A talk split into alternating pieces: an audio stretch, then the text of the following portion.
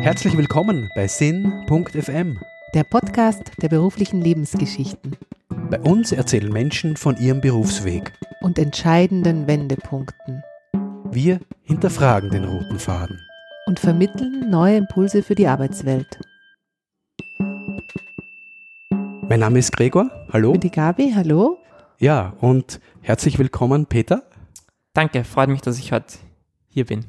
Peter Vertak, ähm, darf dich kurz vorstellen. Du bist 29 Jahre alt und hast dein eigenes Unternehmen gelauncht, Regionalis.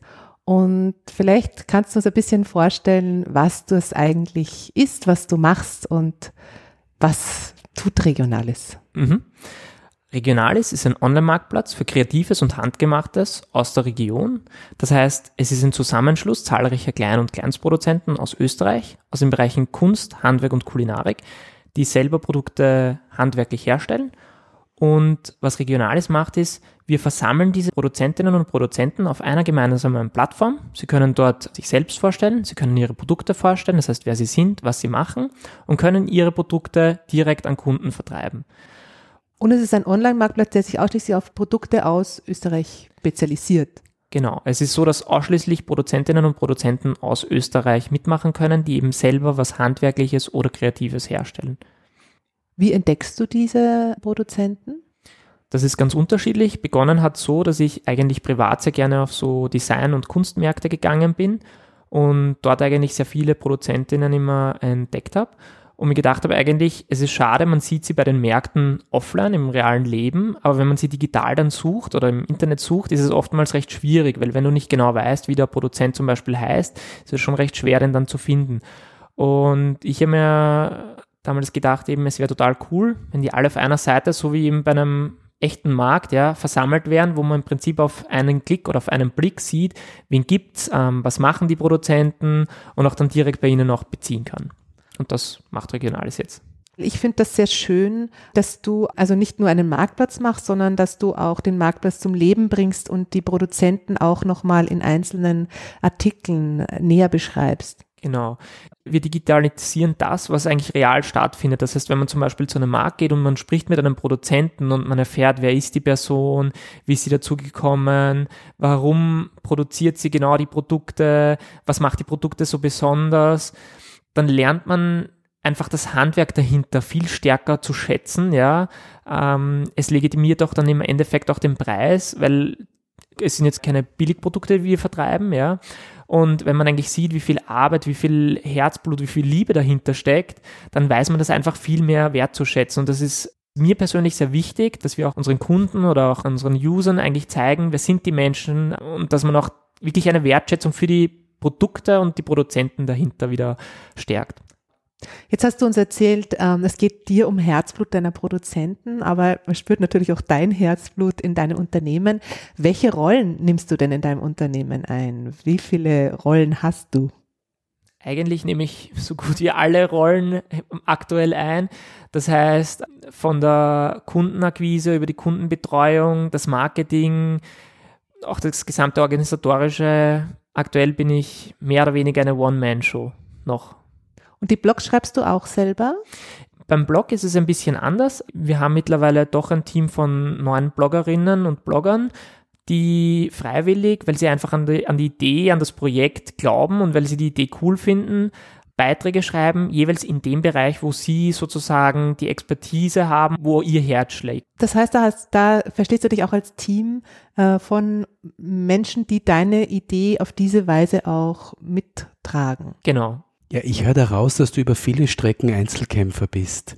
Und wir sind ja ähm, extrem neugierig nach dem, was Menschen antreibt und was Motivation betrifft. Und ähm, da gibt es vermutlich auch Durststrecken, aber vermutlich auch oft Flow-Gefühl. Wie ist es denn in deinem persönlichen Arbeitsalltag? Was bedeutet denn Flow für dich? Gibt's das und wann hast du ihn? Den Flow habe ich nicht jeden Tag.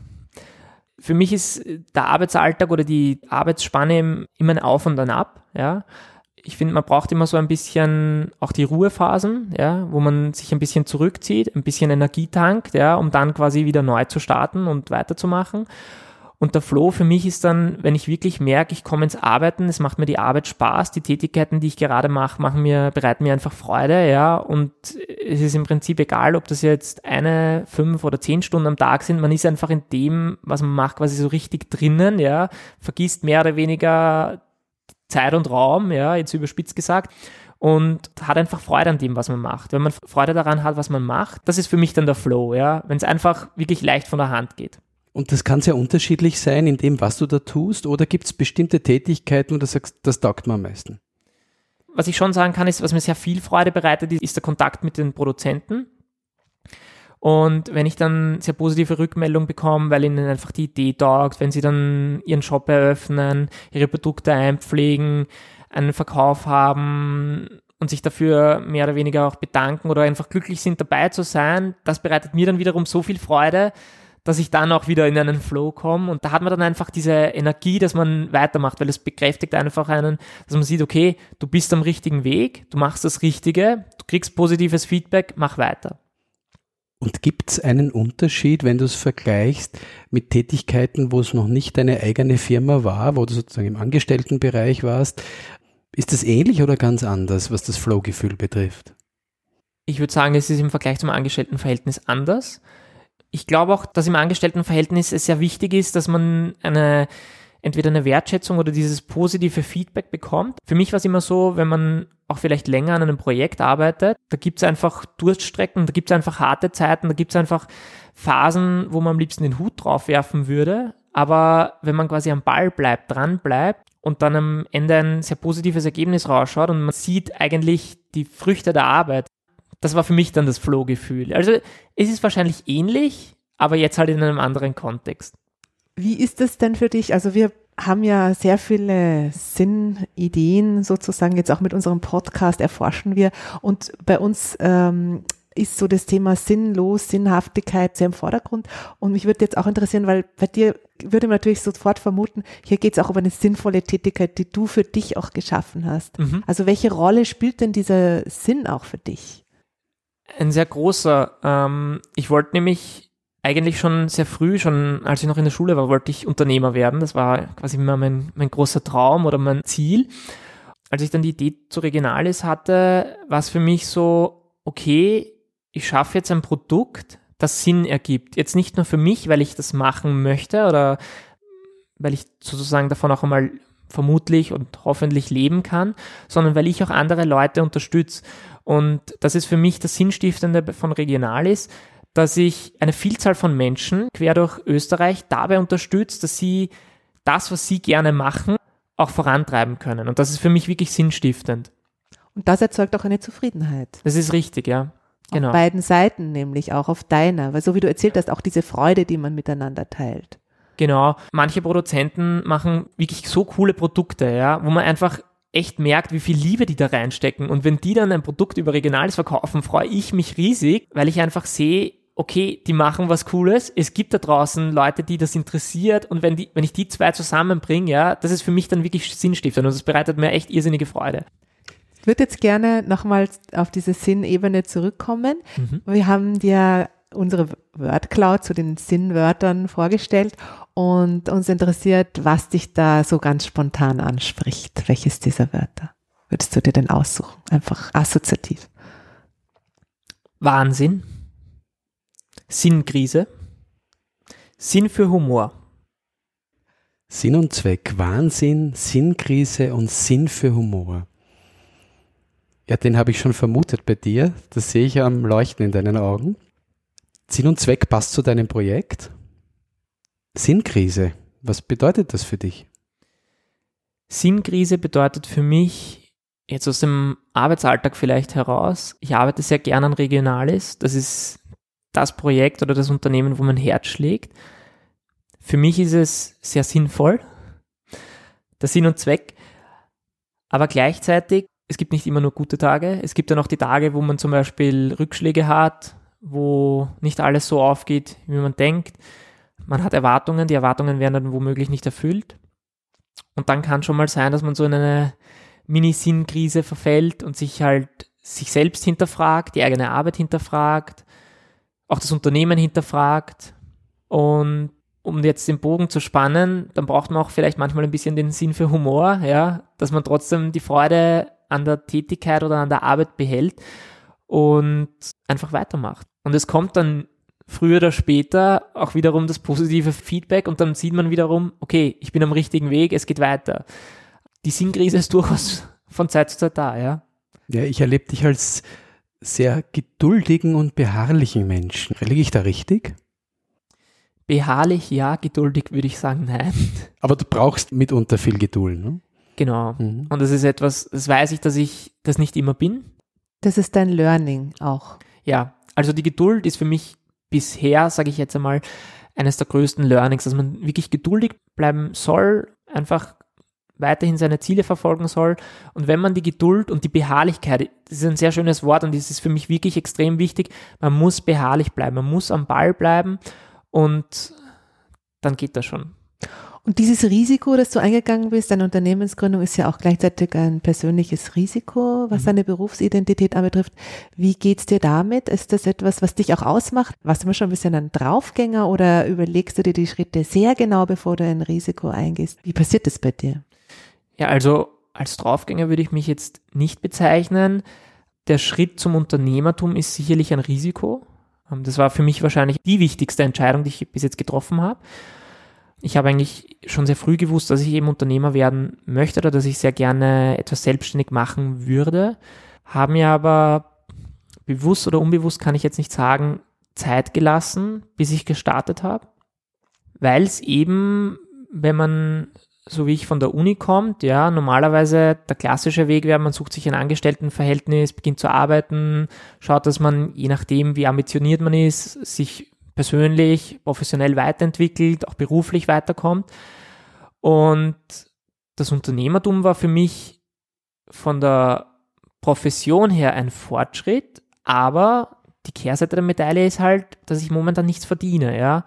Und das ist schon ein sehr schwieriger Schritt, ja, um ehrlich zu sein. Also, und es ist auch für mich jetzt immer wieder einfach im Alltag schwierig, weil ich jetzt noch nicht diese großen Umsätze habe, dass man trotzdem eben geduldig bleibt, beharrlich bleibt und sozusagen weiter darauf hinarbeitet, dass früher oder später eben dann auch nicht nur jetzt von der Anerkennung oder vom Feedback, sondern auch dann natürlich auch finanziell etwas zurückkommt, ja. Und dass man den Mut nicht verliert. Genau. Mhm. Die Zuversicht auch behält. Ja. Du hast jetzt schon ein bisschen angeschnitten, du wolltest schon immer Unternehmer werden mhm. und ich würde gern unseren Zuhörerinnen und Zuhörern einen Einblick in deinen Werdegang geben. Mhm. Was wolltest du denn als Kind werden? Was hat dich neugierig gemacht, Peter? Als Kind wollte ich sehr viele Berufe mal haben. Ich glaube, der Beruf, den ich am längsten machen wollte oder wovon ich als Kind geträumt habe, war, ich wollte Förster werden weil für mich die Vorstellung einfach total toll war, dass ich mehr oder weniger den ganzen Tag im Wald herumgehen kann mit meinem kleinen Rauhaardackel, den ich nie bekommen habe und mich einerseits für die Natur, aber andererseits auch für die Tiere dort quasi einsetzen kann. Also das war mein Berufswunsch früher. Was ist denn von dieser Vision und Idee vielleicht jetzt in deiner Tätigkeit vorhanden noch?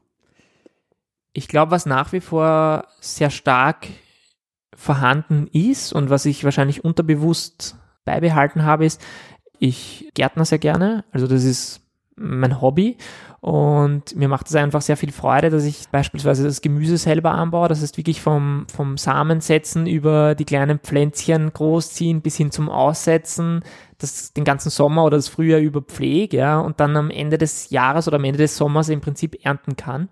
Wahrscheinlich ist es die Naturverbundenheit, die nach wie vor geblieben ist wir schreiben eben ja auch auf dem Blog über Do-it-yourself-Ideen und da gibt es zum Beispiel auch über Stadtgärtnern oder wie man seine eigenen Gemüsepflänzchen großzieht. Und zum anderen ist es ja auch so, dass wir sehr viele Produzenten haben, die beispielsweise auch was aus Holz machen oder auch ähm, Lebensmittel verarbeiten und dann so richtige Schmankerl machen. Also es ist da schon noch immer thematisch ein bisschen was hängen geblieben, würde ich sagen. Ich würde noch gerne eine Frage stellen zur Kindheit. So ein Sinneseindruck aus deiner Kindheit, ob da auch was bei dir auftaucht.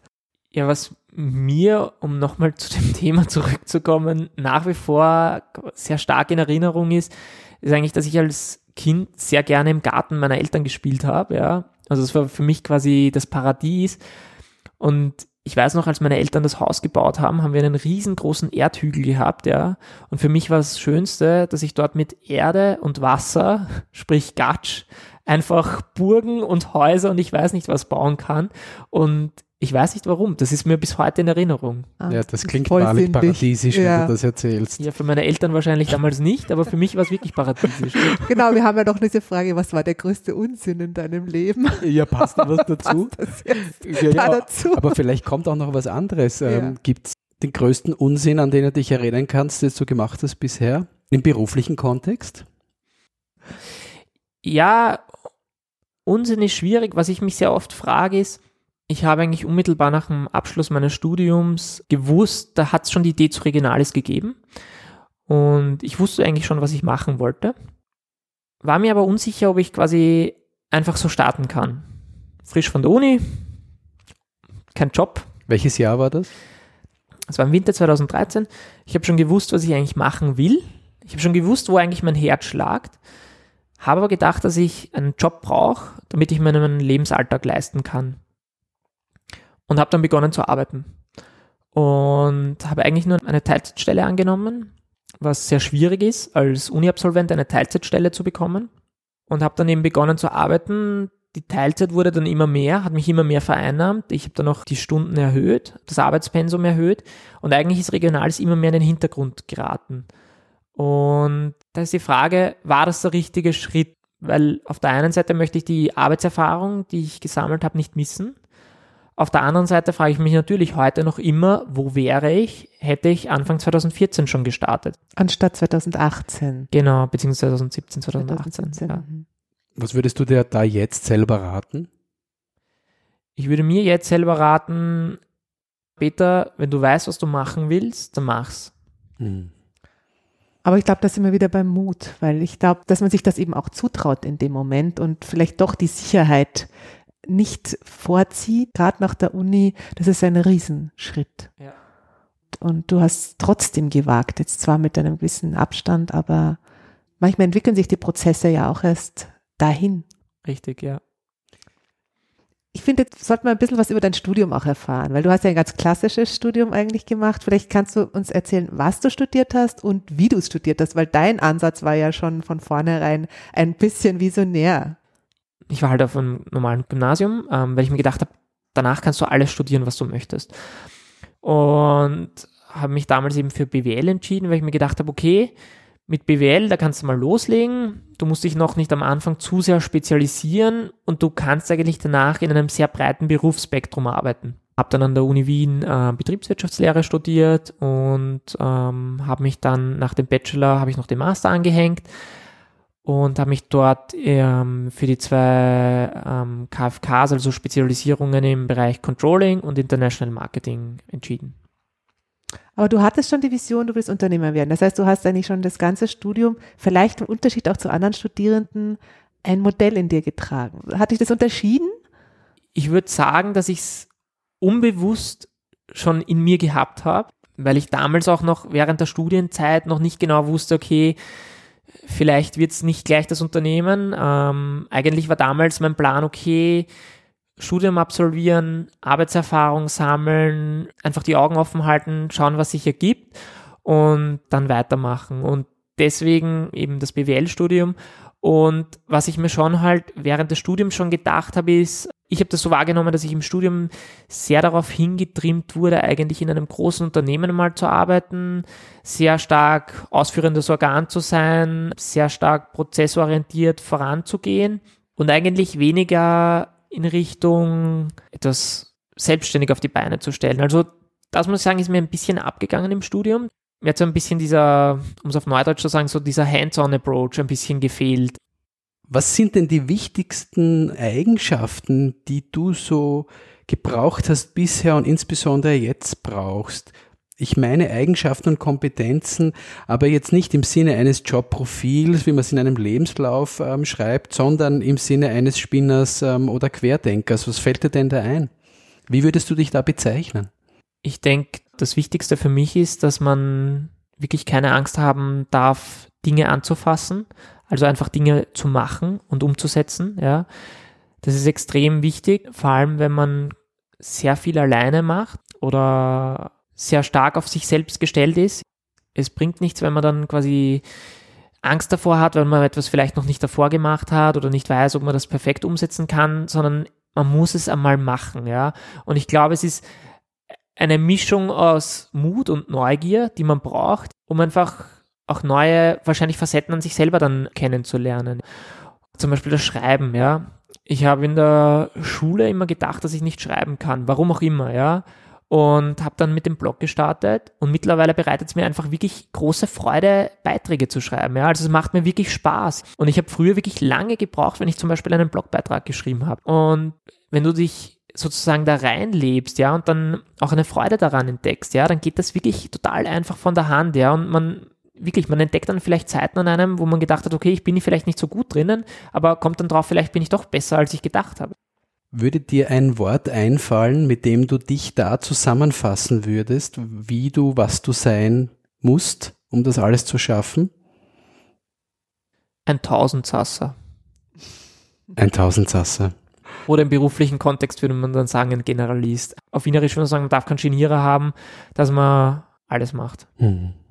Und du bist auch ein Netzwerker. Weil du so viele Menschen verbindest, hast du einfach auch eine hohe Kommunikations- Output, den du auch sehr lebendig ausstrahlst. Ja, ich denke, das ist, finde ich, eine, eine sehr positive Seite meines Jobs. Wenn du das nochmal, du dein jetziges Stadium anschaust von deinem Unternehmen, was darf denn da auf keinen Fall passieren? Was, was ist denn da so ein Punkt, wo du denkst, das bitte nicht? Stillstand. Jetzt will ich es wirklich wissen, ja. Jetzt bin ich so weit gegangen, jetzt möchte ich noch wissen, wohin die Reise geht. Das ist mein Stichwort für die Zukunft, Peter. Was kommt denn noch in der Zukunft? Du bist ein Visionär. Und jetzt abgesehen auch von den Zielen für Regionalis, wo wir dir natürlich das Allerbeste wünschen, für dich persönlich, was gibt es da noch für Ideen und Ziele darüber hinaus?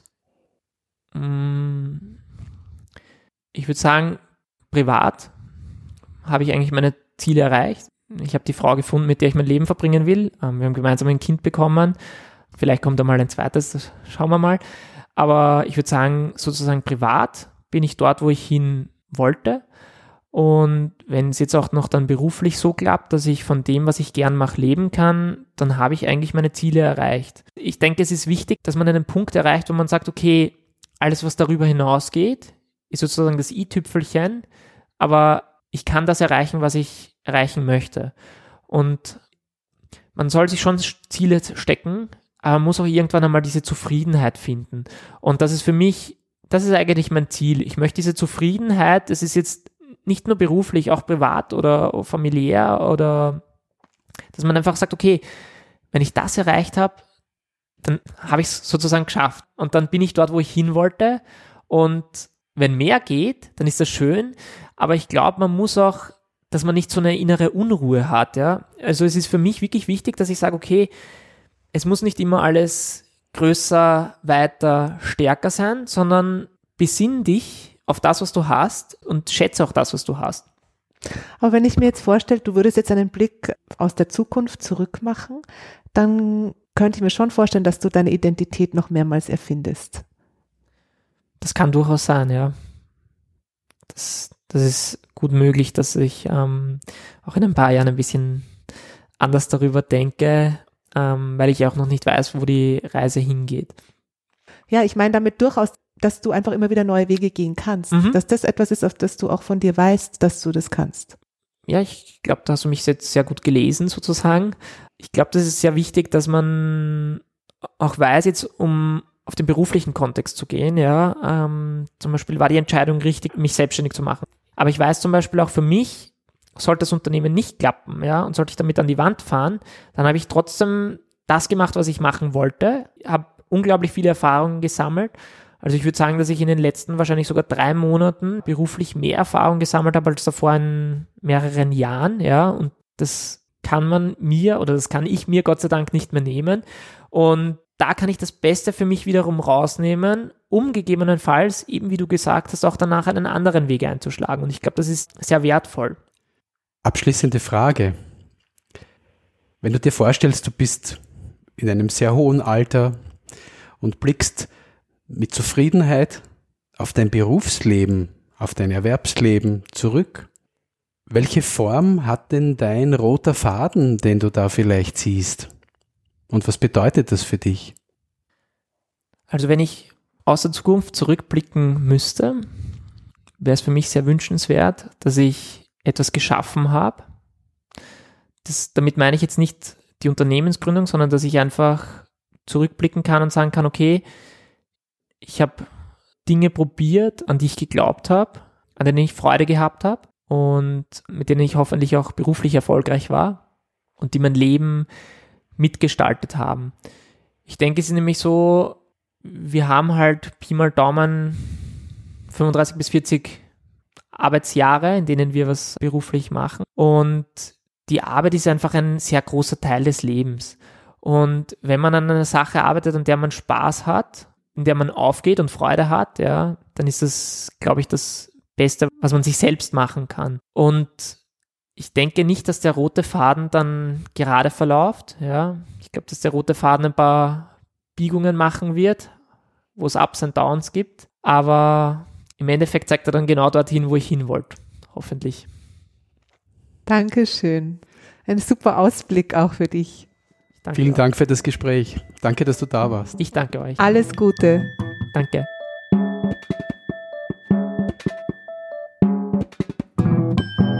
Wir bedanken uns fürs Zuhören und freuen uns darauf, mit euch auf die Spur von weiteren Karrieregeschichten zu gehen. Alle Interviews findet ihr auf unserer Website sin.fm.